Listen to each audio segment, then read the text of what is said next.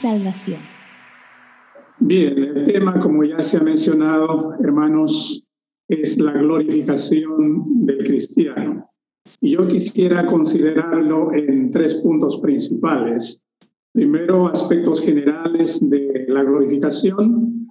En segundo lugar, quisiera ver algunos versículos del Antiguo Testamento que también apuntan a nuestro estado futuro de cuerpos resucitados y gloriosos.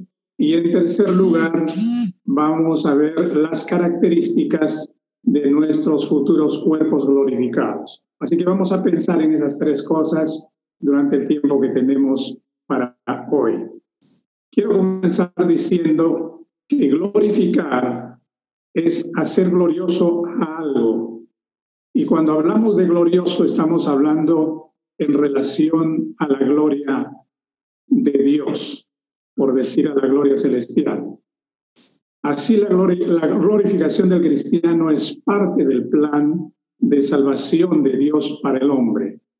Como ya lo expresa Romanos capítulo 8, versículo 30, que dice, y a los que predestinó, a estos también llamó, y a los que llamó a estos también justificó, y a los que justificó, a estos también glorificó. Eso es lo que dice Romanos 8:30. La glorificación trata de nuestra entrada a la presencia de Dios, con cuerpos resucitados y transformados.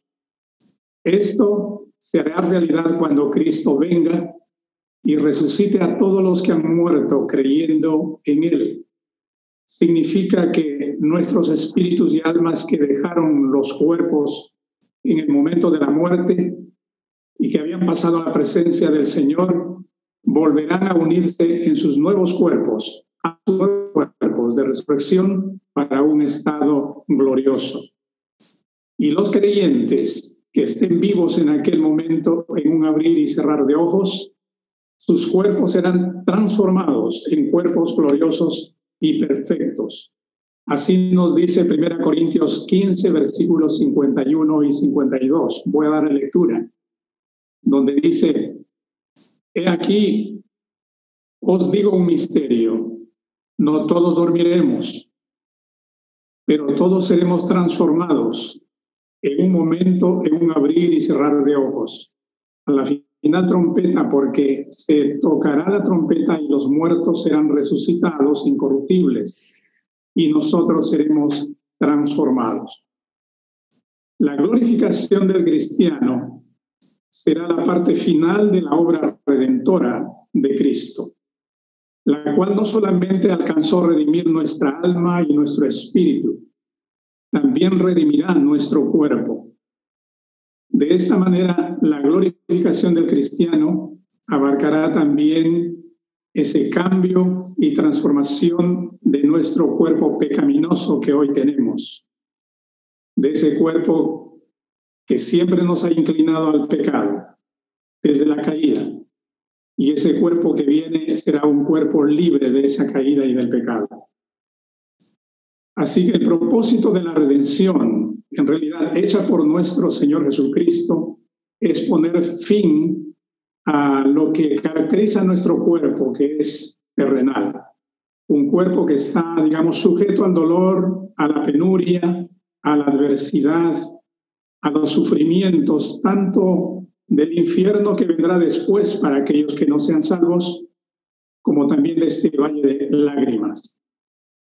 No más epidemias, no más pandemias, porque el estado de nuestro cuerpo venidero será completamente diferente. Y es el propósito de Dios redimir, como dije, no solamente el alma y el espíritu, sino también el cuerpo. Es hacernos completamente libres, no solo del castigo eterno, sino también de los males terrenales. Dicha libertad podremos vivirla, gozarla, disfrutarla estando en nuestros cuerpos glorificados. Reitero lo que dije en un principio. Nuestra glorificación será cuando Cristo vuelva para llevar a los suyos a la casa de su Padre. Y cuando Y como bien lo ha dicho el Señor Jesucristo en Juan 14 precisamente, no se turbe vuestro corazón, creéis en Dios, creed también en mí. En la casa de mi Padre muchas moradas hay. Si no fuera yo lo hubiera dicho, pero voy pues a preparar lugar para vosotros. Y si me fuere, vendré otra vez y los tomaré a mí mismo para que donde yo estoy, vosotros también estéis. Esas son las promesas del Señor Jesús. Y el apóstol Pablo, de manera muy interesante, confirma esa verdad que el Señor mencionó. Y él dice en Romanos 8, 22 al 25, porque sabemos que toda la creación gime a una y a una está con dolores de parto hasta ahora. Y no solo ella, sino que también nosotros mismos, que tenemos las primicias del Espíritu, nosotros también gemimos dentro de nosotros mismos, esperando la adopción, la redención de nuestro cuerpo, porque en esperanza fuimos salvos. Pero la esperanza que se ve no es esperanza porque lo que alguno ve, ¿a qué esperarlo? Pero si esperamos lo que no vemos, con paciencia lo aguardamos. Bendita esperanza de los cristianos, bendita esperanza del creyente. La esperanza del creyente es única, está más allá de todo lo que está pasando y de lo que pasa aquí en esta tierra. Y el día de nuestra glorificación será el día de nuestro triunfo final. En aquel día la muerte, que es nuestro último enemigo, será destruido para siempre. Eso dice Pablo en 1 Corintios 15, 25 y 26, de la siguiente manera. Porque preciso es que Él reine hasta que haya puesto a todos sus enemigos debajo de sus pies. Y el postrer enemigo que será destruido es la muerte. Entonces, hermanos, cuando nuestros cuerpos corruptibles se vistan de incorrupción y lo mortal se vista de inmortalidad, la muerte dejará de ser, pues la resurrección es la victoria de los redimidos. Eso nos confirma 1 Corintios 15, 54 y 55, que dice así, y cuando esto corruptible se haya vestido de incorrupción y esto mortal se haya vestido de inmortalidad, entonces se cumplirá la palabra que está escrita, sorbida es la muerte en victoria. ¿Dónde está, oh muerte, tu aguijón? ¿Dónde, oh sepulcro, tu victoria? En realidad, para nosotros será un canto de victoria aquel momento cuando seamos libres de este cuerpo que hoy nos sujeta a todo lo que es penuria. Y por eso creo que el profeta Isaías ya de antaño había dicho algo que Pablo con esas palabras lo tuvo que confirmar. Y el profeta Isaías en su capítulo 25 y el versículo 8 dice esta palabra interesante, destruirá a la muerte para siempre y enjugará Jehová el Señor toda lágrima de todos los rostros, y quitará la afrenta de su pueblo de toda la tierra, porque Jehová lo ha dicho. En realidad, aquel enemigo tan temido de nosotros como es la muerte, tiene un término, tiene un final. Y cuando esto suceda, entonces la vida nunca tendrá fin. Es la vida eterna de la cual el Señor nos habló en reiteradas ocasiones. Es la vida abundante que Cristo ofrece para toda persona que acude a Él arrepentido y cuando entrega su vida y lo recibe en su corazón. Pablo el apóstol conocía este versículo, por eso él hace alusión a justamente al profeta Isaías, porque dice, porque escrito está acerca del fin de la muerte. Ahora nuestros nuevos cuerpos de gloria no envejecerán. Ah, hay una expresión muy conocida en ese tiempo de personas que ya llegan a una edad avanzada y escucho que ellos dicen con frecuencia, triste es llegar a ser viejos. Bueno, depende, ¿no? Yo sé que eh, muchas veces se habla de esto por las limitaciones. Persona ya muy mayor, ya no es como un niño que corre, no es como un joven que tiene todas las fuerzas, las energías, el entusiasmo. Entonces, por eso dicen tristes llegar a ser viejos. Pero por sobre esas cosas, este tema de la glorificación nos va levantando el ánimo para pensar no solamente en que nuestros dolores o dolencias, eh, las cosas que hoy nos afligen desaparecerán, sino que tendremos un estado de vida eterno. Y esto es lo que estamos viendo a través de este tema. Entonces nuestros nuevos cuerpos de gloria, como dije, no envejecerán, no se debilitarán. Ah, creo que no habrá falta de bastón, de andador o sillas y serán cuerpos que no morirán. Ah, tampoco habrá necesidad de funerarias, ni tampoco cementerios. Entonces las cosas van a ser muy distintas. Nuestro Señor resucitó y Él nos resucitará. Esta esperanza es segura porque la tenemos en las palabras del mismo resucitado y y claro, hermanos que están siguiendo conmigo con sus Biblias, si pueden ver lo que dice aquí una sección de Juan capítulo 6, y vamos a ver allí unos cuatro versículos. En Juan capítulo 6, primero los versículos 39 y 40, que dice así, y esta es la voluntad del Padre, el que me envió, que de todo lo que me diere, no pierda yo nada, sino que lo resucite en el día postrero. Noten, esta es la primera vez que está diciendo aquí que lo resucite en el día postrero. Y continúa.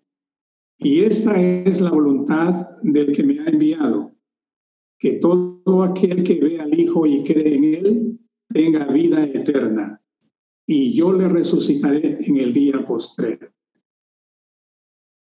Esa verdad la reiteró el mismo Señor en los versículos 44 y 54. Miren ustedes que expresa dos veces más, yo lo resucitaré en el día postrero. Dice el 54. 44, perdón. Ninguno puede venir a mí si el Padre que me envió no le trajere. Y yo le resucitaré en el día postrero. Y pasando al 54 dice, el que come mi carne y bebe mi sangre tiene vida eterna y yo le resucitaré en el día postrero. Qué interesante que en estos pocos versículos, en esta sección corta que acabamos de leer, cuatro veces el Señor dice, yo le resucitaré en el día postrero.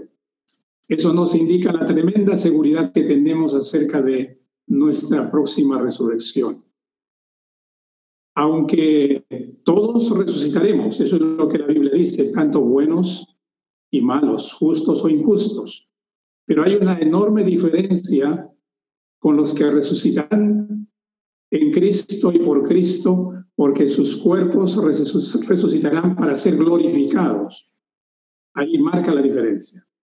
Mientras que otros resucitarán para ser condenados. Debido a nuestro nuevo estado de resurrección, Pablo refiere que los cristianos tendremos cuerpos gloriosos aptos para ser ciudadanos del cielo. Y Pablo en Filipenses 3, 20 y 21 nos hace ver que para entrar a la ciudad celestial, porque somos ya ciudadanos del cielo, tenemos que tener las condiciones para ser parte de esa de ese lugar celestial, de esa ciudad, por decir así. Y en Filipenses 3, 20, 21, Pablo lo dice así, mas nuestra ciudadanía está en los cielos, de donde también esperamos al Salvador, al Señor Jesucristo, el cual transformará el cuerpo de la humillación nuestra para que sea semejante al cuerpo de la gloria suya. Ahí está por el poder con el cual puede también sujetar a sí mismo todas las cosas. Bueno, en términos generales es esto lo que quería compartir en primer lugar. Vamos a ponerle punto ahí para y a la cápite y vamos con el punto 2, referente a que el Antiguo Testamento también nos da una sugerencia sobre este, el estado de resurrección y glorificación de los cuerpos futuros. Como acabamos de ver, el Nuevo Testamento habla mucho de resurrección y glorificación, pero por el tiempo no podemos extendernos más. Sin embargo, debemos mencionar y no pasar por alto lo que el Antiguo Testamento dice también acerca de este tema. Abraham es un personaje del Antiguo Testamento. Dijo Abraham tenía, que él tenía la fe en el poder de Dios para levantar a los muertos. La referencia de esto está en Hebreos 11, 19, aunque esta es una cita del Nuevo Testamento, pero está hablando de un personaje del Antiguo Testamento. Él tenía fe en el poder de Dios para levantar a los muertos. Pero si vamos a Job, capítulo 19, versículos 25 y 26. Muy interesante lo que dice allí eh, el patriarca Job. Dice así, yo sé que mi redentor vive y al fin se levantará sobre el polvo y después de deshecha esta mi piel, en mi carne he de ver a Dios. Job tenía la esperanza de ver a Dios más allá de la muerte. Pero es interesante aquí cuando dice el texto, yo sé que mi redentor vive. Job no dijo, no sé si el redentor vive. Eh, vive. No, no, es esto lo que dijo él, sino yo sé que mi redentor vive. Pero otra, otra cosa es que él tenía esa convicción de, de que el redentor vive. Por eso dice, yo sé que mi redentor vive. Y esta expresión debe hacer impacto en nosotros los creyentes en cuanto a nuestra convicción de que debemos estar tan seguros y decir con yo sé que Cristo, aquel que murió, resucitó y vive, mi redentor vive. Pero otra cosa que me llama la atención aquí es que no dice simplemente el redentor vive, sino que dijo mi redentor vive. Entonces, una cosa es que uno reconozca que Él resucitó, se glorificó y que un día habrán cuerpos glorificados. Tenemos que también apropiarnos de ese hecho de que Jesucristo viene a ser también nuestro redentor. El que vive es mi redentor. Entonces es interesante que Job haya expresado esas cosas ahí respecto al futuro, más allá de la muerte. Pero también el Salmo 49, 15 Salmo 49, 15, que es un salmo de los hijos de Coré, habla de ser redimidos del poder de la muerte. Y este salmo dice así, pero Dios redimirá mi vida del poder del Seol, porque Él me tomará consigo. O qué interesante esta última palabra del versículo, Él me tomará consigo. Entonces estamos apuntando a que si un día resucitamos por nuestro Redentor que vive, también nosotros seremos unidos a Él, porque Él nos tomará en un momento de esos tiempos finales, Él aparecerá y tomará consigo todos los que a Él pertenecemos. Ya es una palabra que nos anima y nos alienta y estas cosas, de hecho, nos va dando una esperanza que no tiene límite, en realidad una esperanza muy grande. Y bueno, hay un pasaje también en el Antiguo Testamento que es Daniel 12.2, que esta es una profecía clarísima sobre la resurrección de los muertos. Y leo lo que dice aquí Daniel 12.2. Dice de la siguiente manera, y muchos de los que duermen en el polvo de la tierra serán despertados, unos para vida eterna y otros para vergüenza y confusión perpetua. Daniel está haciendo referencia a la resurrección de los muertos. Y aquí esa es una referencia que habla, como él lo dice Juan capítulo 5, de que todos resucitaremos, pero unos resucitarán para vida y otros para condenación. Así es interesante también cualquier persona que oiga esta palabra, sepa no solamente va a resucitar la gente y que todos vamos a resucitar, sino que habrán eh, una diferencia en que unos resucitarán para vida y otros para muerte eterna. Y ahí es importante, tengamos que pensar sí en nuestro futuro con Dios y no separados y ausentes de Dios. Pero tengo aquí una cita más antes de pasar al tercer punto y último. Es Ezequiel capítulo 37. Ezequiel 37 habla de la profecía del valle de los huesos secos, secos en gran manera. Y yo quiero leer especialmente de este capítulo 37 de Ezequiel los versículos 3 al 6, que dice de la siguiente manera. Y me dijo, hijo de hombre, ¿vivirán estos huesos? Y dije, Señor Jehová, tú lo sabes. Me dijo entonces, profetiza sobre estos huesos y diles, huesos secos, oíd la palabra de Jehová. Así ha dicho Jehová el Señor a estos huesos. He aquí yo hago entrar espíritu en vosotros y viviréis, y pondré tendones sobre vosotros, y haré subir sobre vosotros carne, y os cubriré de piel, y pondré en vosotros espíritu, y viviréis y sabréis que yo soy Jehová. Qué impresionante esta profecía, que claro en principio está hablando acerca del pueblo de Israel, que por dos mil años estaba como muerto y había desaparecido y ya no estaba en su tierra. Pero ustedes saben que a partir de 1948 Israel volvió a ser nación y a ocupar en forma oficial su tierra.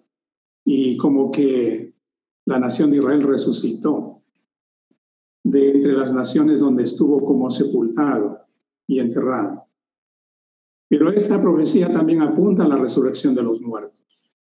Y es impresionante cómo aquí en realidad da algunos detalles que nos hace pensar en que nuestros cuerpos, que si bien en algún momento parte para estar en el Señor, bueno, nuestra alma, pero nuestro cuerpo va a la sepultura, eh, y se descompone o se transforma en polvo en un momento. Nuestros cuerpos aparecerán. Es cosa del poder de Dios. sencillamente no es una cosa que eh, se lo puede creer así nomás, como personas piensan que esto es más un cuento, una fábula, es algo fabuloso, pero en realidad eso es la verdad que Dios nos ha dado a través de su palabra. Y me llama la atención en esa parte cuando dice que Él hará que en esos cuerpos entren, entre espíritu, pero también el cuerpo será revestido con tendones, carne y piel. Eso ya hace ver que tendremos nuevos cuerpos. Y hablar de esos nuevos cuerpos estamos pues apuntando a los cuerpos gloriosos, cuerpos gloriosos. Qué interesante lo que el Señor dice aquí en su palabra. Bueno, vamos a poner punto ahí al 2.2 y pasamos al punto 3, para ver las características de los cuerpos glorificados. Eso es lo que vamos a ver ahora. Y claro, vamos a dirigirnos a 1 Corintios capítulo 15 para ver los versículos 20, 23 y 49, que nos introducen a otros versículos que siguen y que hablan más precisamente acerca de las características. Y dice el versículo 20 de 1 Corintios 15, mas ahora Cristo ha resucitado. Ese es el punto, esa es la base, esa es la seguridad que los cristianos tenemos de que Cristo ha resucitado. Ahí ponemos base para todo. Mas ahora Cristo ha resucitado de los muertos, primicias de los que durmieron es hecho. Pero dice también en el versículo 23, pero cada uno en su debido orden. Cristo las primicias, Él fue el primero en resucitar con un cuerpo glorioso, luego los que son de Cristo en su venida. Ahí está la esperanza nuestra. Nosotros resucitaremos cuando Él vuelve por segunda vez y nuestros cuerpos serán también cuerpos glorificados. Y dice el versículo 49, y así como hemos traído la imagen del terrenal, es decir, la imagen de Adán, traeremos también la imagen del celestial es decir, de nuestro Señor Jesucristo. Ahí está el cambio de cuerpos que hoy tenemos a cuerpos que tendremos un día, que serán semejantes al de nuestro Señor Jesucristo. Y ahora pasando a los versículos 42 al 44, ahí donde tenemos una descripción de las características de nuestros cuerpos glorificados en el futuro. Dice así, así también es la resurrección de los muertos. Se siembra en corrupción, resucitará en incorrupción. Se siembra en deshonra, resucitará en gloria. Se siembra en debilidad, resucitará en poder. Y luego dice, se siembra cuerpo animal o cuerpo natural y resucitará cuerpo espiritual. Es claro aquí que antes de estas cosas, Cristo es la primicia y Él es el primero en la resurrección. Y luego después somos nosotros. Y así como hemos traído la imagen del terrenal, reitero, traeremos también la imagen del celestial. Y aquí consideramos las características. Vamos a ver la primera característica aquí. Número uno, serán cuerpos incorruptibles, cuerpos incorruptibles. En otras palabras, capto que los cuerpos que tendremos serán cuerpos que no se gastarán, que no enfermarán, ya no existirá más la enfermedad de ningún tipo. Y saben que esta pandemia todo el mundo lo asusta, ¿no? Y muchos, muchos, muchos en el mundo se cuenta ya por miles y miles en el mundo como víctimas del coronavirus. Bien, pero es apenas un mal. Hay otros muchos males en el mundo que causan la muerte, no solamente el coronavirus. Pero cualquiera que sea la causa de la muerte, es muchas veces y mayormente por la enfermedad. Y la enfermedad ya no será más con nuestros cuerpos, que aquí dice que serán incorruptibles. De manera que ya no existirán farmacias, ni clínicas, ni hospitales. No habrá necesidad de esas cosas. Pero también nuestros cuerpos no van a envejecer. Ustedes saben que a medida que uno envejece, la audición disminuye, la visión disminuye, entonces, ¿para qué más ópticas y audífonos? Eso ya pasaría para siempre al olvido. Ah, por tanto, yo creo que nuestros cuerpos serán imperecederos, en otras palabras. Serán cuerpos saludables. No tendrán señales ni lesiones, ni siquiera estigmas o tatuajes en el cuerpo, que hoy mucha gente luce tatuajes de una y otra forma que en realidad esto no tiene ni va ni, tiene sentido con lo que serán esos cuerpos que un día vienen para nosotros, hermosos y preciosos, como vamos a ver a continuación. Serán perfectos. Ah, de lo que haya leído en la Biblia, recuerdo a un personaje que tenía en su físico una apariencia perfecta. Eh, ustedes recuerdan a Absalón, el hijo de David, el rey David dice de él que no tenía defecto desde la coronilla de su, cabeza, de su cabeza hasta la planta de su pie. Y yo imagino que si en ese tiempo hubieran hecho pues un concurso de Mister Mundo, este Absalón habría sido Mister Mundo.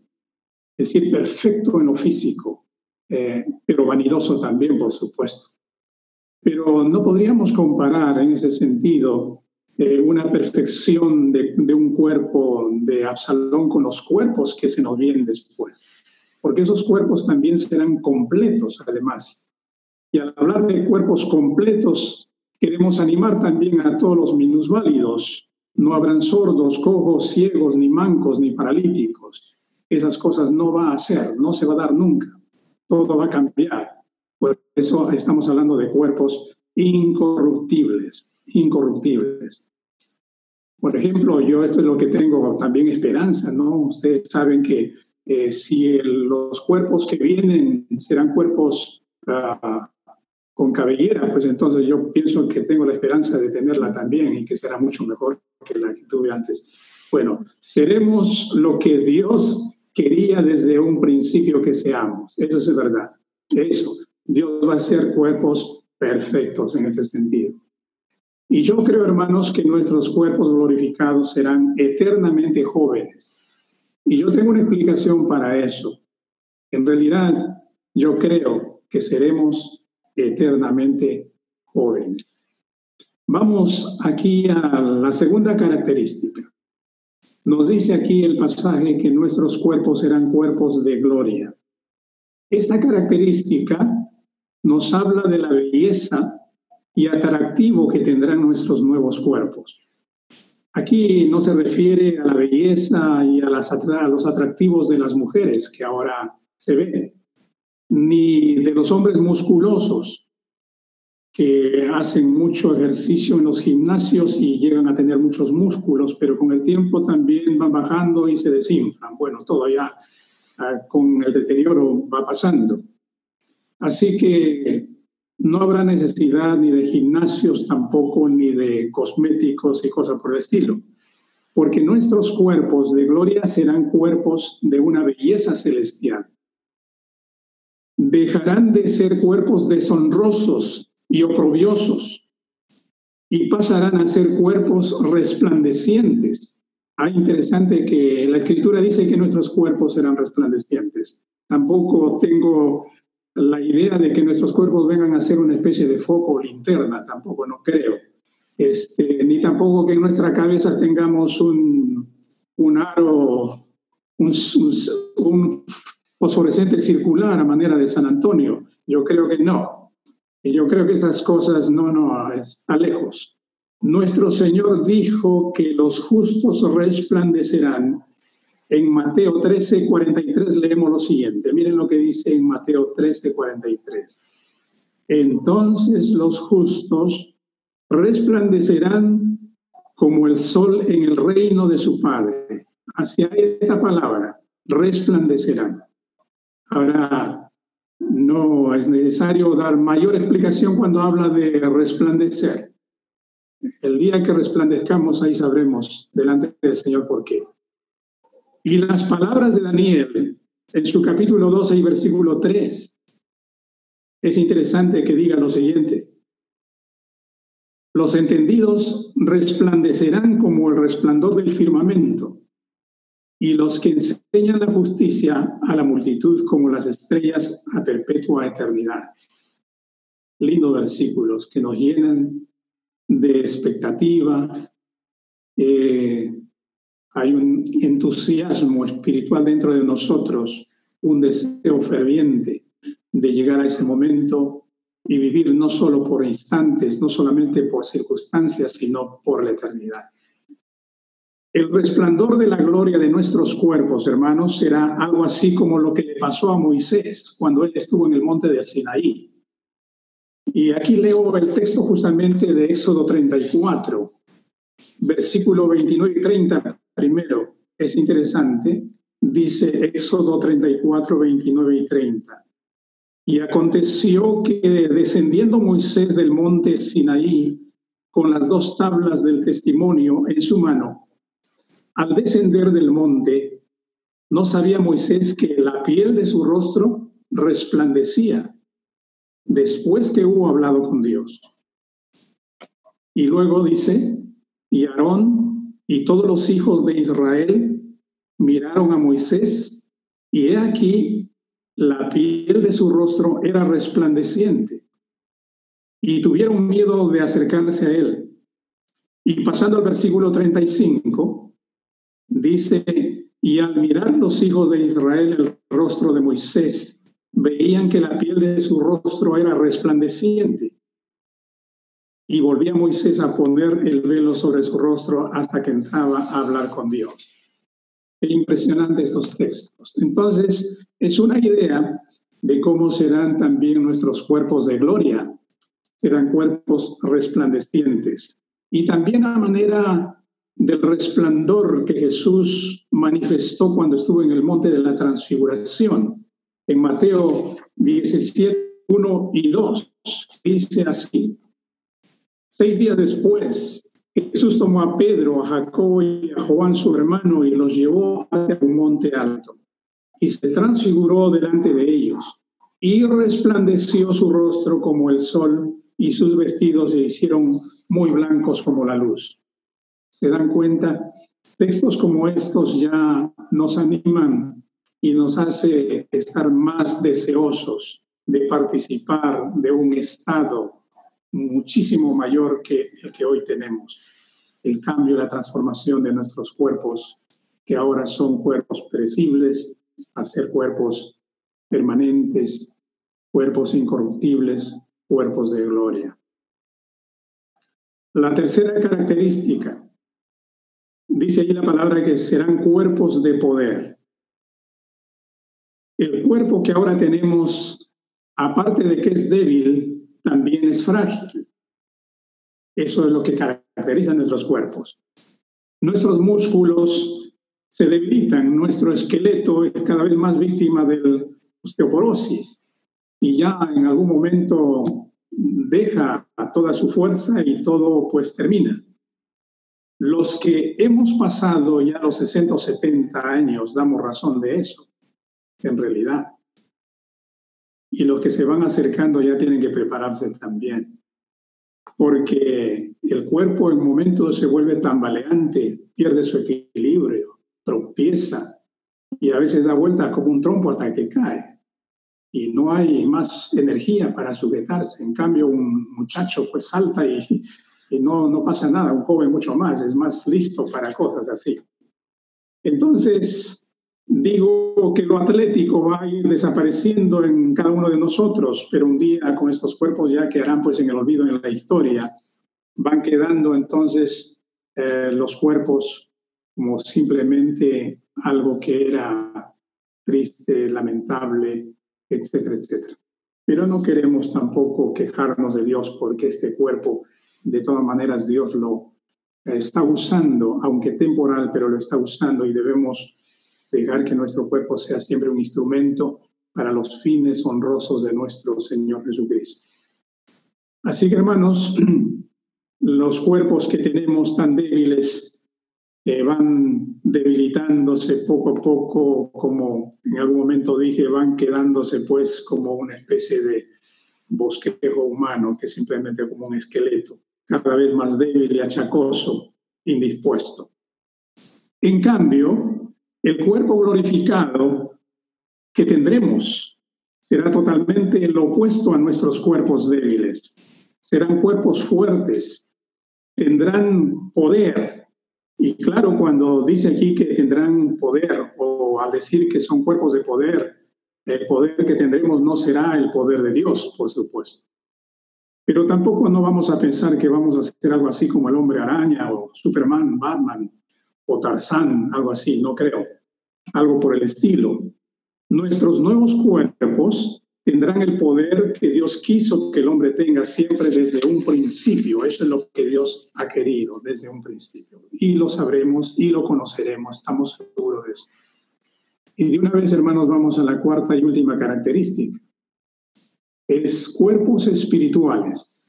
Cuando dice cuerpos espirituales, no quiere decir cuerpos invisibles. Es decir, el nuevo cuerpo que tendremos al decir que serán cuerpos espirituales, quiere decir que serán cuerpos que estarán sujetos a la voluntad del Espíritu Santo.